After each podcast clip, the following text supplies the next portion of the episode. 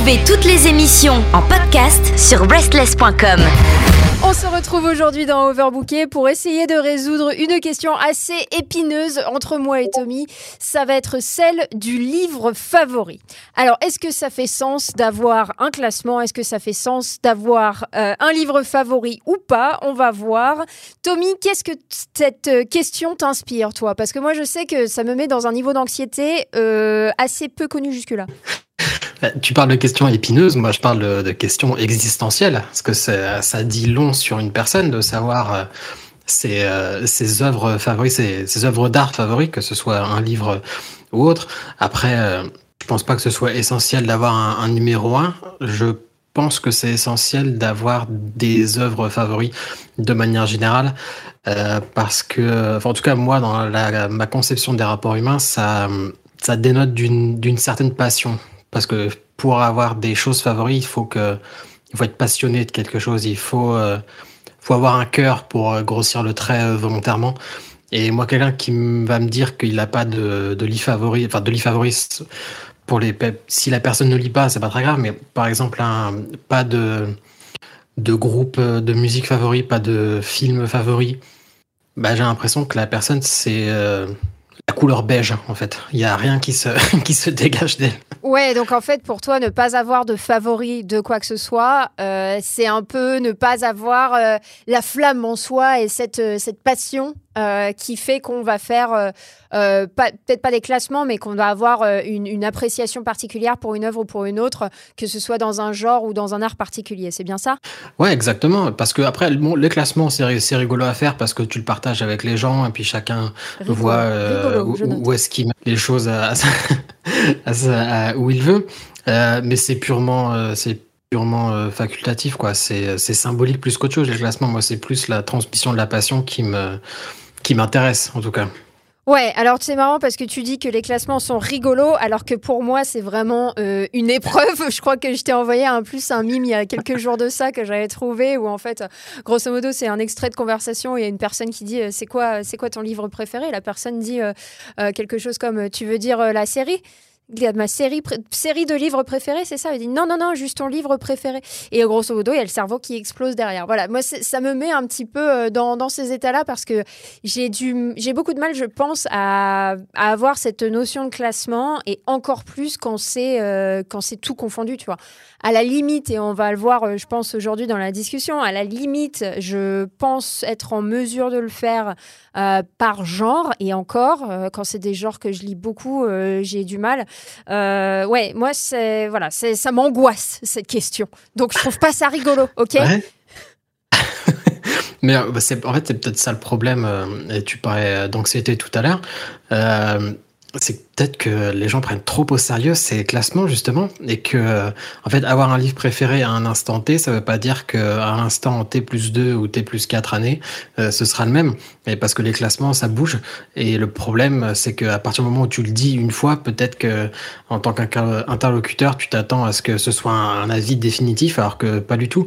C'est en fonction des moments de ta vie ça, ça peut évoluer euh, assez rapidement est-ce qu'on peut changer euh, à T plus 5 minutes? Parce que c'est ce qui se passe dans ma tête. Moi, je vais me dire, ah, ok, non, mais ça, j'ai trop adoré. Et en fait, je vais repenser à un truc que j'ai peut-être euh, auquel j'ai pas pensé immédiatement, mais qui m'avait vachement marqué, et me dire, euh, ah non, bah en fait, c'est ça qui vient en premier. Et tu vois, c'est ce qui se passe depuis mes 4 ans, ça, grosso modo. mais de, de, toute façon, le meilleur, le meilleur critère pour déterminer à quel point une œuvre t'a marqué, c'est aussi le plus frustrant, c'est le temps. Et tu peux pas euh, en savoir en, refermant un livre euh, comment qu'est-ce qui te fera ressentir dans 5 ans, dans 10 ans et peut-être même dans 5 minutes comme tu l'as dit. Dans le dernier épisode, dans l'un des derniers épisodes, je parlais euh, d'un livre qui m'a marqué à la seconde où je l'ai où je l'ai fini, mais ça n'a pas été le cas pour tous. Il y a beaucoup de livres où il m'a fallu quelques mois avant de me rendre compte vraiment d'à quel point il était important. Euh, quelques années, il y en a que j'ai dû relire. Euh, J'en ai déjà parlé dans l'épisode sur Lovecraft. J'ai dû lire euh, trois, quatre fois l'appel de Cthulhu avant de vraiment me rendre compte que je l'adorais. Donc euh, c'est pas euh, rien n'est gravé dans le marbre. Et la, les livres favoris que je vais donner aujourd'hui, bah bon, il y a le premier m'a tellement a tellement marqué ma vie. Il y a, peu de chances qu'il qu'il bouge, mais les autres, peut-être que dans que dans un an, dans six mois, dans dans 15 ans, bah ils seront plus du tout dans, dans mon top 10. Donc, moi, je pas, je ressens pas, je comprends cette pression et je la trouve rigolote parce que justement, euh, j'aime quand les gens prennent des sujets légers au sérieux. Mais euh, moi, j'ai jamais vu comme une contrainte et c'est quelque chose que j'ai fait naturellement parce que j'ai besoin, euh, parce que toi, c'est le foutoir dans ta tête de cette façon. Moi, c'est le foutoir dans ma tête au sens où il y a trop d'infos j'ai besoin de les classer. Et j'ai besoin d'avoir des repères pour pouvoir les ressortir derrière. Et moi, ce que je remplace par livre favori ou œuvre favorite, je remplace le mot favori par euh, qui a marqué ma vie, d'une certaine façon ou d'une autre, parce qu'il y a des livres qui ont marqué ma vie que je trouve très mauvais aujourd'hui. Mais ça n'empêche qu'à un moment donné, le livre a marqué ma vie. Donc il est obligé d'être dans cette liste. Et pourtant, je ne vais pas le mettre dans mes livres favoris, parce que comme je dis, c'est des livres que, que j'aime plus aujourd'hui. Alors après, d'une manière différente, je pense que le concept euh, et le mot même de, favori peut s'interpréter comme tu l'as fait. Il peut aussi, euh, ça peut aussi prendre en compte, je sais pas, euh, l'originalité, la surprise un petit peu que, que ça peut créer en toi. ça peut être la beauté du mot, tout simplement, et, et la plume de l'écrivain. ça peut être le scénario en soi, et ça peut être aussi tout combiné. Donc c'est là que ça devient un petit peu difficile, du moins pour ma part. Et en plus, quand tu, euh, quand tu ajoutes à ça euh, l'immense variété de, de genres euh, qui existent, là, c'est vrai que ça devient très compliqué. Mais comme tu le dis, ouais, peut-être que peut-être que il faut un peu moins que je me prenne la tête sur ces histoires de classement, je sais pas. Mais à chaque fois que, que j'en parle à quelqu'un, en fait, j'ai cette question qui vient toujours et je sais jamais comment y répondre. Alors après, il y a une fois où j'étais un peu prise de court parce qu'en fait c'est mon psy qui m'a demandé euh, quel était euh, mon, livre favori et euh, je ne l'avais pas vu venir. Et, et je, me, je, me, suis quand même retrouvée à dire ben, Le Seigneur des Anneaux de Tolkien. Qui a payé une deuxième séance. Qui, qui est quand même. voilà. mais je pense qu'aujourd'hui, ouais, il est s'il y, a, y a un top 10 ou 20, clairement, il est dedans. Euh, mais, euh, mais comme je le dis, euh, ça change, ça change un petit peu toutes, les, toutes les cinq minutes. Peut-être que j'aurais même moins de mal à classer des auteurs que, que des livres ou des univers plutôt que, que des livres. Je sais pas, mais ouais, c'est c'est pas facile comme question quand même. Hein. Ah oui, bah après tu peux aussi te rendre la vie facile et, et appliquer la, la formule mathématique débile. Tu, tu, prends ton livre préféré de ton auteur préféré et puis comme ça c'est réglé. Mais bon, ça, ça ne marche pas, ça ne marche pas comme ça. Mais heureusement d'ailleurs. C'est le même problème. Mon auteur préféré, mhm. ok, mais dans quel genre? Comment tu compares un, Tolkien et un Ted Chiang, euh, par exemple? Tu vois, ou même, euh, bah. même des trucs plus anciens, tu vois, sur la liste euh, dont, dont j'ai envie de parler aujourd'hui, il y, a, y a du Tolstoy, il y a du Sénèque. Comment, comment tu fais une, une comparaison entre tout ça, quoi? Bah oui, parce que tu vois, j'ai l'impression que tu le prends d'un point de vue purement qualitatif Où est-ce qu'il faut les mettre les unes par rapport aux autres alors qu'il faut juste les mettre par rapport à toi, par rapport à, à ce qu'elles te font ressentir, euh, à, ce à quel point elles t'ont elles marqué, elles sont imprégnées. Et c'est pas forcément, il n'y a, pas vraiment de, pour moi de problème de genre. C'est si une nouvelle de deux pages t'a plus une empreinte sur ta vie qu'un gros livre de 600 pages, bah, c'est pas grave de le mettre devant. Effectivement, si c'est un, un, classement qualitatif de quels sont les meilleurs livres, là, effectivement, tu vas dire, oui, bon, bah, exagère pas. T'en as un, il a mis une demi-heure à l'écrire et l'autre, il a mis 14 ans, donc c'est un peu plus compliqué. Non, mais, euh, je, je, le prends, euh, je le prends un peu comme toi, euh, parce que je pense qu'on aborde potentiellement les livres de la même manière, mais je me dis, OK, quel est, quel, est le, le, livre ou l'œuvre qui m'a qui m'a le plus marqué? Et même comme ça, euh, c'est très difficile pour moi parce que en fait, euh, les, livres m'impactent euh, d'une manière différente. Donc, donc à partir de là, j'ai quand même du mal à établir un classement. Mais après, ça fait sens hein, parce que moi, je vois ça comme je, déjà, je, quand je dis que j'ai besoin de classer les choses, je le fais 100% euh, pour moi. J'ai pas besoin de, le, de le donner aux gens. C'est pas de, c'est pas quelque chose. Euh, je suis pas obsédé par le fait que les gens sachent quel est mon film préféré, quel est mon livre préféré. Je le fais vraiment pour moi, pour avoir mes points de repère. Et quand je le demande aux gens, c'est pareil, c'est pour avoir un espèce de point de repère et pour avoir un, une espèce de de, de, détails sur leur personnalité où ça va me dire quelque chose sur qui ils sont.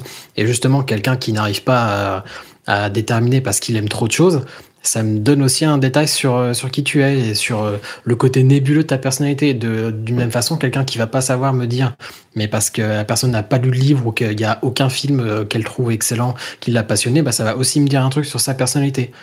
Ça va me dire, arrête de lui parler, par exemple. Ce red flag, cette personne n'aime rien, barrez-vous. cette personne n'aime pas les armes, bah, désolé, c'est pas, vous n'êtes pas, pas, pour moi. Si vous, êtes passionné par rien. Sortez d'ici. Ouais. Non, mais oui, je comprends ce que tu veux dire. Et, euh, et c'est vrai que. Enfin, c'est. C'est toujours intéressant de, de voir euh, ce, que, ce, que les personnes, euh, ce que les personnes apprécient et, euh, et c'est d'autant plus intéressant quand elles, euh, quand elles vont euh, un petit peu plus dans le détail et qu'elles expliquent en fait ce qu'elles ont apprécié de, de, de, telle ou telle œuvre. Parce que je pense que, tu vois, donc je pense que Le Seigneur des Anneaux, c'est quelque chose que tu as apprécié aussi. C'est peut-être pas dans ton top, j'en sais rien, on va voir après. Mais je pense qu'on l'a peut-être pas forcément apprécié de la même manière ou pour les mêmes raisons. Donc c'est là aussi où ça devient intéressant d'avoir d'avoir un dialogue et de rentrer un petit peu plus dans le détail, surtout quand dans ces classement, euh, il y a des œuvres qu'on ne connaît pas forcément. Non, non, c'est sûr, c'est sûr. Parce que, puis c'est un très bon sujet de conversation aussi. C'est clair. Et c'est vrai que euh, moi, c'est le la première chose, enfin, c'est pas la première chose que je demande, mais c'est l'une des premières choses que je demande. C'est c'est un peu, enfin, quand je rencontre quelqu'un, je veux dire, c'est un peu, un peu systématique, mais euh, c'est vrai que j'avais jamais vraiment vu sous, sous l'angle de ça peut être une pression pour, pour quelqu'un. Parce que je vois bien que ça, ça, crée des angoisses existentielles et c'est terrible parce que c'est pas le but, mais euh, bah, j'ai l'air d'attacher beaucoup d'importance parce que moi j'ai des numéros 1 très clairs qui ont vraiment euh, forgé une partie de ma, vie, de ma personnalité, mais j'entends parfaitement que d'autres ne les aient pas et c'est pas du tout, euh, pas du tout impératif pour moi. Ouais, mais après, tu vois, la raison aussi pour laquelle ça peut potentiellement faire stresser, c'est que tu vois, tu dis euh, grosso modo que euh, ça va. Ce, classement va grosso modo euh, informer ton, ton, avis sur la personne. Donc tu es là, bon, je vais être jugé sur quel est mon top. Faut pas que je me plante de mon top, tu vois, parce que c'est dans la nature humaine de se faire apprécier des gens, t'as vu. Donc et là après tu me dis, non non mais il y a pas de pression, t'inquiète. Je vais juste juger ta vie entière sur le classement que tu vas me sortir et auquel t'as pas pu réfléchir plus de deux secondes. tu comprends le stress? Point de repère un point de repère, j'ai dit ça. Ça me donne un point de repère sur la personnalité de la personne. Alors vas-y, donne-moi euh, moi des points de repère. Quel est ton top euh, Sur quoi euh, on part en troisième ou en première position? Je ne sais pas dans quel sens tu veux le faire. Bah, je vais partir en 1 parce que c'est le livre le plus important de ma vie, tout simplement. Alors pour le coup, je, je blaguais sur la formule mathématique de tout à l'heure de le, ton livre préféré, de ton auteur préféré, parce que ça marche évidemment pas comme ça et, et c'était bien évidemment une blague, mais pour le coup, moi, il se trouve que c'est le cas. Euh, c'est À l'estomac de Chuck Palahniuk qui euh, s'appelle Haunted en version originale. Et pourquoi je dis que c'est le livre le plus important de ma vie? Parce que c'est tout simplement le livre qui m'a donné envie d'être écrivain et qui m'a persuadé que c'était ça que je voulais faire de toute ma vie jusqu'à la fin, peu importe ce qui se passe. Et c'est en le fermant que je dit, ok, ça là, ça je veux, faire ça. Je veux rien faire d'autre. Et euh, c'est pour ça que c'est un numéro un très clair, mais c'est un peu triché entre, entre guillemets, mais c'est un livre qui m'a énormément marqué de par sa structure, plus que par ce que ça raconte et par le côté. Euh, en fait, moi, je suis toujours surpris par les œuvres où, quand je les regarde, quand je les lis, quand je les écoute, où je me dis putain, on a, on a le droit de faire ça. C'est autorisé de faire ça. On peut faire ce qu'on veut en fait. Et c'est une libération telle euh, que moi, ça me, ça me transcende en fait. Et à l'estomac, c'est ce qu'on pourrait appeler un recueil de nouvelles déguisées. C'est-à-dire qu'il y a une histoire, euh, une histoire commune et avec beaucoup de personnages. Et chaque personnage va raconter son histoire tour à tour.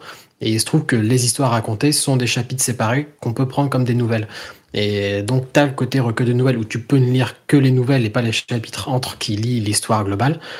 Et, euh, et ça, il y a cette liberté dans le format. Ouais, ça m'a, ça m'a subjugué. D'ailleurs, l'une des nouvelles les plus célèbres est sortie en nouvelle toute seule. Elle s'appelle Entrailles, euh, Guts en version originale. C'est un peu la partie qui a rendu célèbre Chuck Palahniuk au-delà du fait d'avoir euh, écrit Fight Club. C'est parce que quand il l'a lu lors des tournées, il y a des personnes qui se sont évanouies. Et ça fait un peu le tour du monde parce que Je dis, ouais, allez, jeudi, on s'en fout. Au pire, si vous aimez pas les trucs gore, avancez de 30 secondes sur votre application de podcast. Euh, il y a une scène où euh, un, jeune homme est en train de se masturber au fond de sa piscine en se faisant euh, aspirer l'anus par le, par le système de, de, nettoyage de la piscine. Et il se trouve que ça aspire trop et que ça lui retire tout l'intestin qu'il est obligé de ronger avec les dents pour, pour s'en sortir, pour pas se noyer. Et au, à la lecture de ce passage, les gens, ce sont quelques personnes, a priori, ce serait la légende, ce serait évanoui. Et ben, cette nouvelle est dans le livre à l'estomac et elle sente, elle s'arque dans la narration. Euh, et je vais finir là-dessus. Bon, je vais juste dire l'histoire globale. C'est, euh, en plus, c'est vraiment un livre euh, écrivain pour les écrivains parce que c'est des écrivains qui répondent à une annonce dans le dans un journal qui leur dit je vais vous enfermer, je suis quelqu'un très riche qui a une, une grosse propriété, je vais vous enfermer pendant euh, euh, deux mois, en gros, dans, euh, une maison, vous ne pourrez pas sortir, vous n'aurez pas le droit de sortir tant que vous n'aurez pas écrit un chef-d'œuvre. Et en gros, ils vont tous à l'intérieur, et, et, donc ils s'enferment, donc que des écrivains avec des personnalités très différentes. Et il va se passer des trucs de fou. Et vraiment, moi, jusqu'à la dernière ligne, la dernière phrase de ce putain de livre, je la trouve absolument incroyable. Et vraiment, de bout en bout, j'ai trouvé ça incroyable. Et voilà, vraiment, c'est pour le coup, c'est pas exagéré. De, même si c'est un truc que les gens disent souvent, les, les hyperboles et compagnie, mais c'est pas exagéré de dire que ce livre a vraiment changé ma vie. Excellent, et bah tu vois, euh, clairement, celui-là, je vais le rajouter sur la liste parce que forcément, euh, Palahniuk, c'est un auteur que, j'adore aussi, et, euh, et celui-là, pour le coup, je ne l'ai pas lu.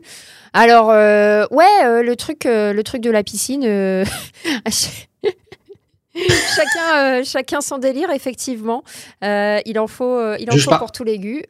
tous les goûts. tous les goûts. mais du coup, qu'est-ce que je dois, qu'est-ce que je dois en retirer du coup Quelle information ça me donne par rapport à ta personnalité? Est-ce que, est-ce bah, que tu aimes bien les hein. piscines? Non, mais je sais pas. Ça, ça après, je vais pas faire une, une auto-analyse, mais je sais que je suis que je suis un gros taré, peut-être? C'est possible, je ne sais pas. Mais euh, ce qui, ce qui m'a interpellé dans ce que tu dis, c'est euh, c'est que donc euh, c'est ce livre-là qui t'a qui t'a donné envie d'écrire et, et d'en faire d'en faire ta vie. tu vois, donc alors moi j'écris pas du tout. J'ai l'ambition comme comme beaucoup de monde, mais mais je n'ai pas les, les, moyens de mes ambitions. mais s'il y a un livre qui m'a donné envie d'écrire, c'est un peu, euh, un peu l'inverse. En fait, j'ai lu un livre euh, que, que j'ai tellement pas apprécié et pourtant euh, qui a eu des ventes stratosphériques. Et, et, je me suis dit, bon, si un livre comme ça peut faire autant de ventes, peut-être que moi aussi j'ai ma place en tant qu'écrivain, après tout. et, et, pour les curieux, c'était Fifty Shades of Grey. J'étais sûr que ça allait être celui-là. en fait, ouais, dans, l'écriture et dans le contenu, j'ai trouvé ça euh, vraiment pas terrible euh, et, je me suis dit qu'il euh, y avait de la place pour tout le monde s'il y avait, y avait de la place pour, pour ce livre-là. Alors après, si votre livre préféré, il n'y a pas de souci, hein, juste on a le droit d'avoir, d'avoir des avis différents. je vous invite à, à, m'envoyer, à m'envoyer des mails ou à nous contacter via notre Instagram pour, pour, pour me maudire si vous voulez. Pas de souci. Donc moi, comme vous l'avez compris, euh, j'ai un peu de mal euh, avec, euh, avec ce concept de, de livre favori. Bien entendu, il y a des livres qui, qui, qui m'ont retourné dans le fond, dans la forme, dans ce que ça, ça a créé chez moi peut-être. vous allez voir que dans ma liste, il y a des livres qui, ou des séries de livres qui peuvent être très longues. Il y a d'autres choses qui sont beaucoup plus courtes. donc, donc voilà, c'est un peu tout. le, la chose dont je me rends compte, par contre, c'est que euh, on parlait euh, d'Alzheimer précoce dans l'émission précédente.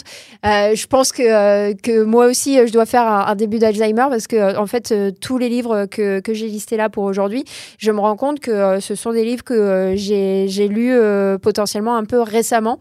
Euh, et que j'ai peut-être oublié des choses qui m'ont qui m'ont beaucoup marqué. Euh, alors je vous rassure, j'ai mon Goodreads sur lequel je, je, je suis tout. donc je suis repassée sur sur mes 5 étoiles. Évidemment, j'en ai parlé tout à l'heure. Il y a Le Seigneur des Anneaux de Tolkien. J'aime beaucoup aussi ce qu'il a écrit dans The Children of Hurin. Euh, que j'ai trouvé euh, incroyable, très très très très sombre. Euh, bon alors Tolkien, vous me direz, c'est pas c'est peut-être pas super joyeux tout le temps, mais là celui-là était particulièrement sombre, ce qui fait aussi que je l'ai apprécié.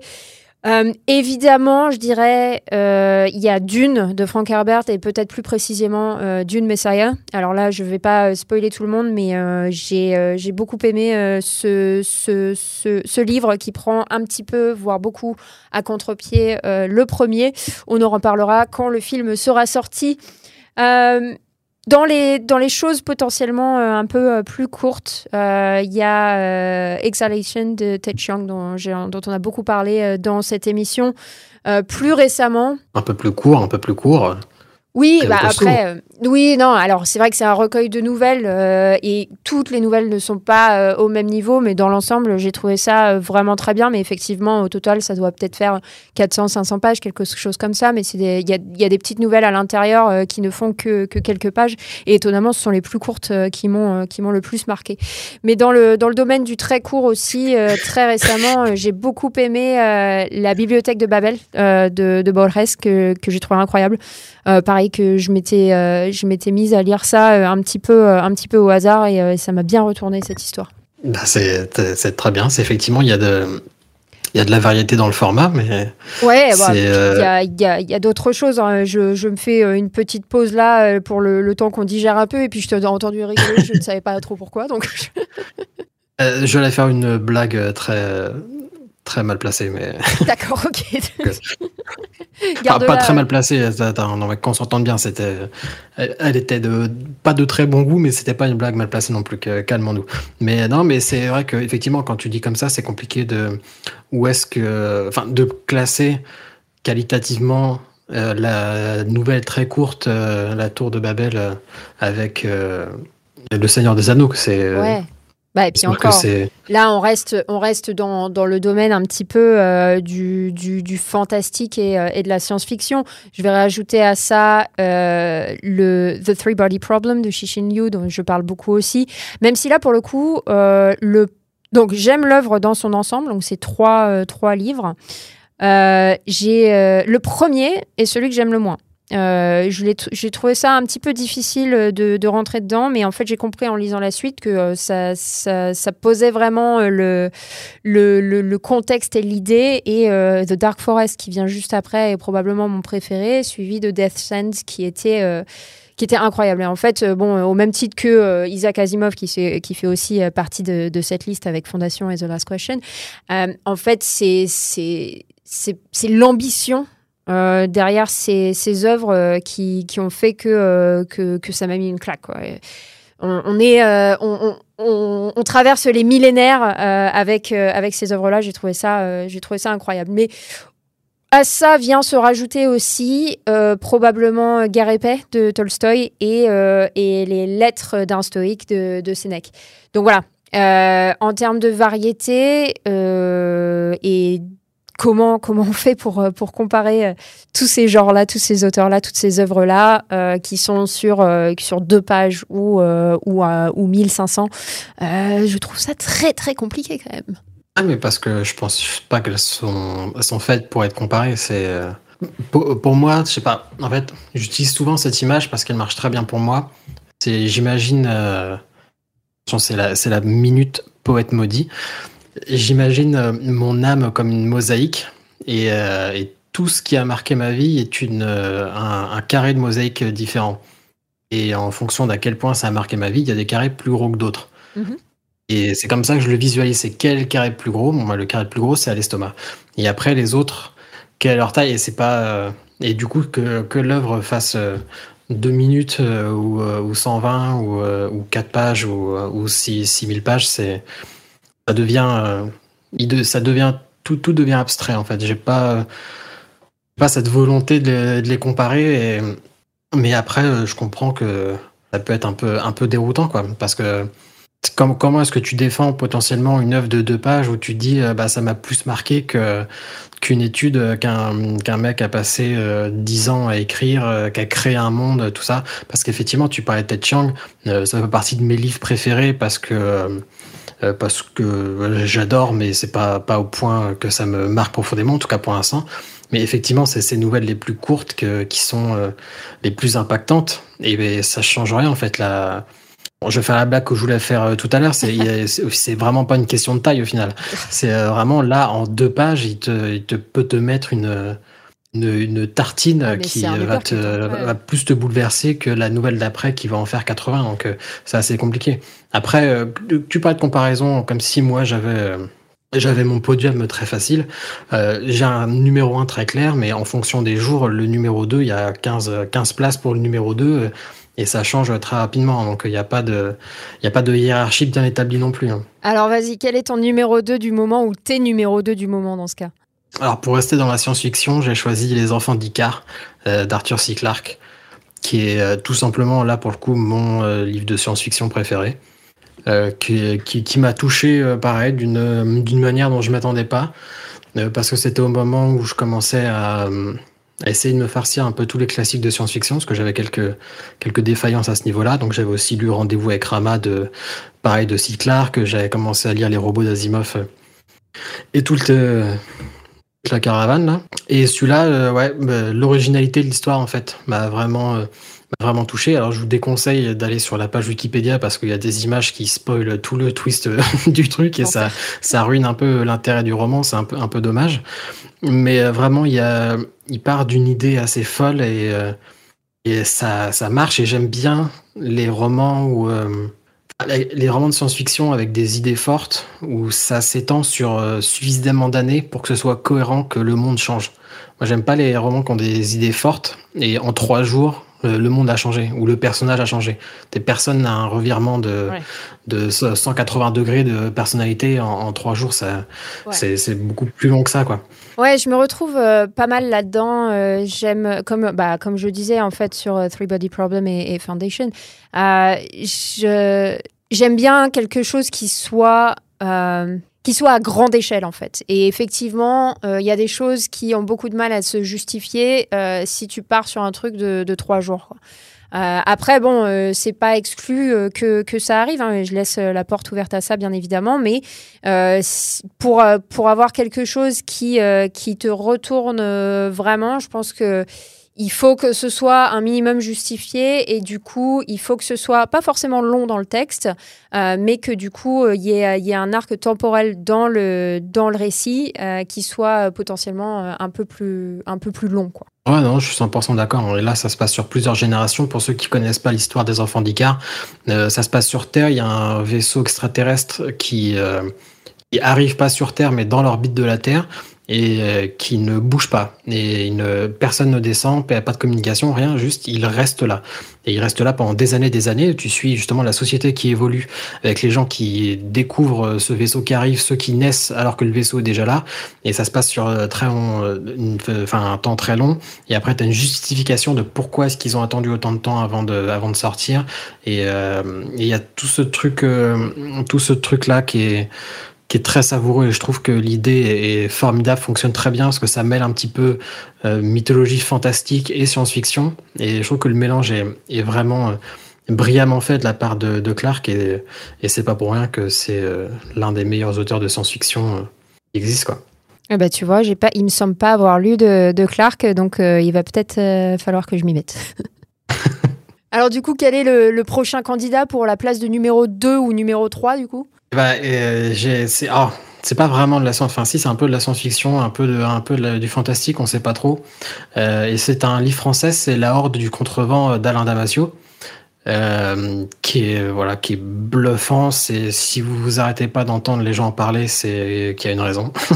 et quand un livre aussi récent arrive euh, aussi souvent en haut de, tous les tops euh, de science-fiction, de livres de science-fiction de tous les temps, c'est pas pour rien. Pourtant, je suis pas un, un, gros défenseur des gros classements de les 150 meilleurs livres de machin parce que c'est souvent fait plus pour pour plaire aux gens que pour que pour avoir des vrais avis.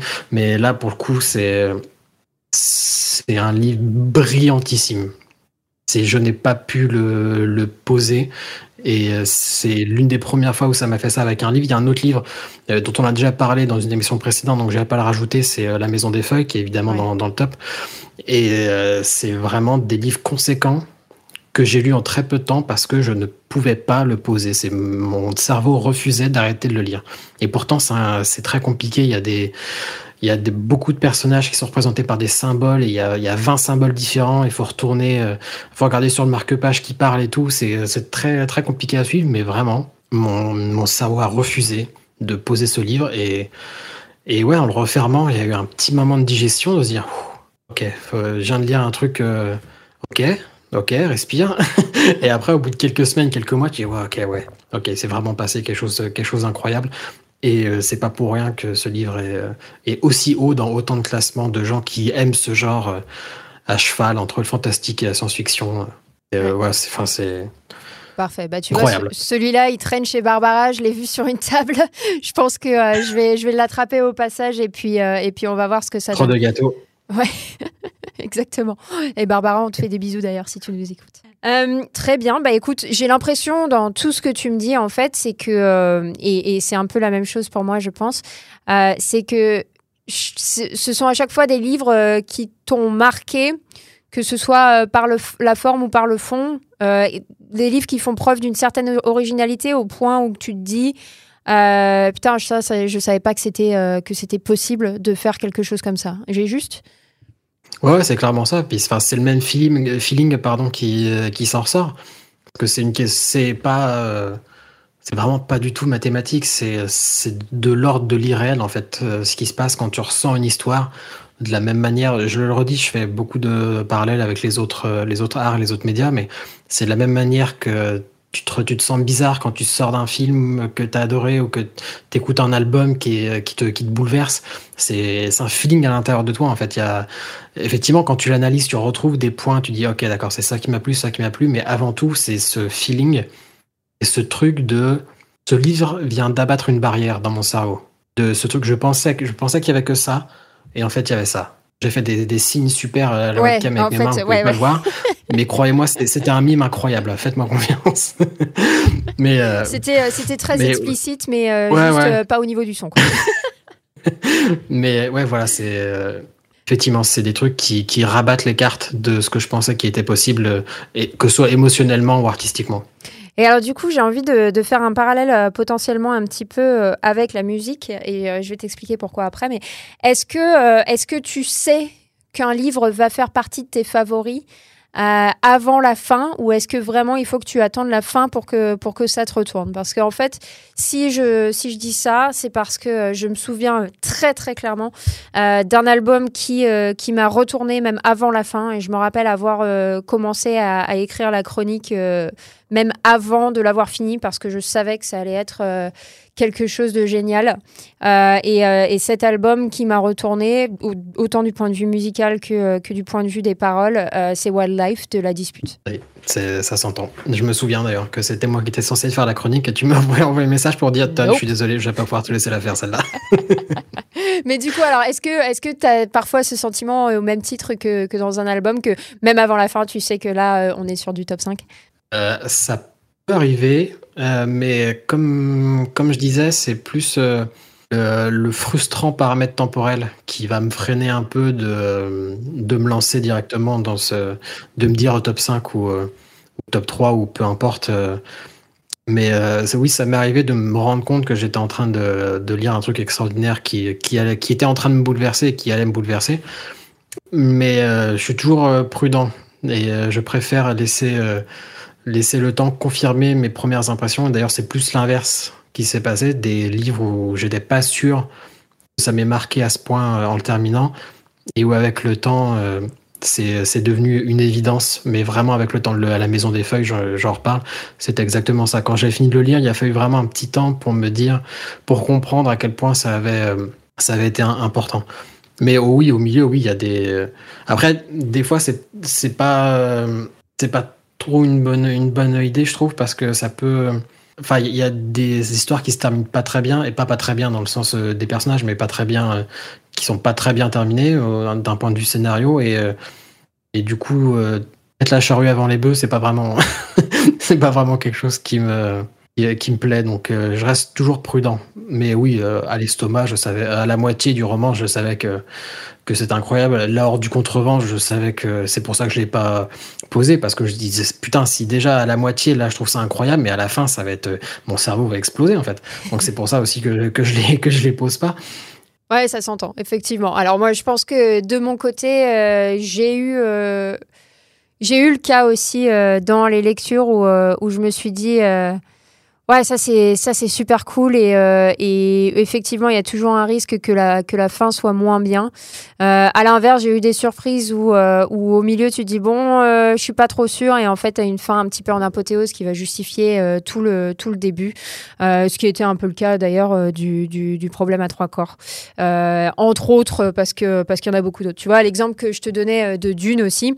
Dune, j'ai adoré le premier livre, je l'ai trouvé génial et l'apothéose, en fait, pour moi, elle est arrivée sur le deuxième, où je me suis dit, ah le bâtard C'était un tour de force de, l'auteur. Donc, euh, ok. Non, j'entends, j'entends ce que tu dis. Euh, je pense que si je repars sur euh, Le Seigneur des Anneaux, euh, là, on savait, euh, je pense, de, bout en bout que, c'était génial, même si le, début, où quand il parle de, toute, la comté des hobbits, c'est peut-être un petit peu long. Dans tous les cas, il y a beaucoup de longueur, mais qui, à mon sens, sont, justifiées chez, Tolkien. Donc, voilà. Après, oui, on, on, aime ou on n'aime pas, mais là, ouais, dès le début dès le début, je savais que, que, que ça allait être cool, quoi. Euh, Tolstoy, qui faisait partie de ma liste aussi avec, euh, avec War and Peace. Là, pareil, en fait, c'est euh, peut-être plus sur la forme que sur le fond, encore que. Euh, mais c'est vraiment je m'attendais à ce que ce soit euh, assez difficile à lire de par, euh, de par la longueur et, euh, et, je m'attendais à ce que ce soit complexe, en fait, pas du tout. Mais ça m'a vraiment emmené. C'était tellement une écriture qui était tellement vivide euh, dans, ma tête que j'ai vraiment, euh, pour le coup euh, rencontré Napoléon à travers, l'écriture de Tolstoy. J'ai trouvé ça mais incroyable. J'étais sur le champ de bataille, tu vois. Putain, c'était, fou, c'était fou. Après, il y a des choses vraiment différentes comme l'être à, à, un stoïque où là, c'est plus c'est plus des leçons de vie qui viennent euh, d'un temps euh, où c'est même incroyable d'avoir encore des, des traces euh, écrites de, de, ce que Sénèque a pu, a pu envoyer. Et c'est des leçons de vie qui sont complètement intemporelles. Et, et là, c'est justement en partie le fait que ce soit aussi vieux et pourtant toujours aussi autant d'actualité qui fait que mind blown. Quoi. Et là aussi, moi, j'ai fait des petits gestes du cerveau qui explosent que vous ne voyez pas, mais bon, voilà. moi, je fais le brutal. C'était incroyable, c'était comme si, comme si j'y étais. Alors on va passer aux lectures du moment pour clôturer cette émission. Tommy, où est-ce que tu en es? Eh bien pour ma lecture du moment, je vais recommander un comics qui a recommencé cette année, euh, qui s'appelle Saga, euh, qui est scénarisé par Brian Kevogan et dessiné par Fiona Staples, euh, qui avait été en hiatus euh, pendant 3-4 ans donc ça faisait longtemps qu'on attendait le, retour de Saga. Ça s'est arrêté au numéro 54 avec un énorme cliffhanger. Et ils avaient prévenu qu'ils allaient s'arrêter. Hein. Ils ont dit, bah là, on est pile à la moitié, donc on sait qu'il y aura 108 numéros en tout. Et euh, ils ont dit, voilà, on a besoin d'une pause avec Fiona, euh, et puis on va, s'y remettre quand on s'y remettra. Et là, enfin, cette année, Saga a repris. C'est de, de la science-fiction, du space opéra. En veux-tu, en voilà. C'est incroyable Saga. Je pense que quand Saga sera fini, ce sera euh, très probablement le plus grand euh, comics de tous les temps, en tout cas niveau science-fiction. C'est mon avis, je défends. Je défendrai sûrement euh, encore jusqu'à jusqu'à la fin. Et, et, voilà, ça a repris. Donc là, il y a eu, ça a repris depuis mars, il me semble. Donc il y a déjà quatre ou cinq numéros. Donc pour ceux qui avaient arrêté Saga comme moi et qui ne savaient pas si ça avait repris, ça a repris et c'est toujours aussi bon, c'est toujours aussi coloré. Les personnages, il y a toujours les designs des personnages. T'as un personnage, une idée, il y en a pas une qui est mauvaise. C'est toujours, c'est toujours incroyable. Moi vraiment, c'est c'est du petit lait cette série. Je peux pas vous dire mieux, c'est du beurre chaud en fait. Donc si vous n'avez pas euh, entamé Saga et que vous cherchez un comics euh, de science-fiction, euh, c'est voilà, c'est incroyable, c'est une valeur sûre. Euh, et ça vient de reprendre. Mais bon, on est au numéro 58. Vous savez qu'il y en a au moins 50 de plus. Donc euh, voilà, c'est un, investissement de temps aussi à faire pour Saga, mais je pense qu'il vaut le coup. À titre personnel, je pense qu'il vaut vraiment le coup. De mon côté, j'ai entamé la trilogie euh, de Mars, donc avec le numéro 1 qui s'appelle Red Mars, et qui, il me semble que tu en avais parlé en français, ça doit être Mars la Rouge, c'est ça? Tout à fait, Mars la. Je commence tout juste. Pour le moment, je suis vraiment euh, dans les deux, trois premiers chapitres. Euh, c'est euh, donc déjà c'est un, livre qui a été récompensé en fait par le Nebula Awards, si je, je me rappelle. Donc, il est quand même un minimum un gage de qualité. On va voir. Pour le moment, ça a l'air assez intéressant. Ça a l'air de partir dans dans, des débats ou, de, moins dans du moins dans une interrogation un petit peu euh, sociale et potentiellement euh, psychologique sur euh, la colonisation de Mars. Donc pour le moment très prometteur, je vous en dirai des nouvelles une fois que je l'aurai fini. C'est la fin de cette émission sur les favoris. Je vais pouvoir enfin me relaxer. Si vous me voyez, s'il vous plaît, ne me posez pas cette question.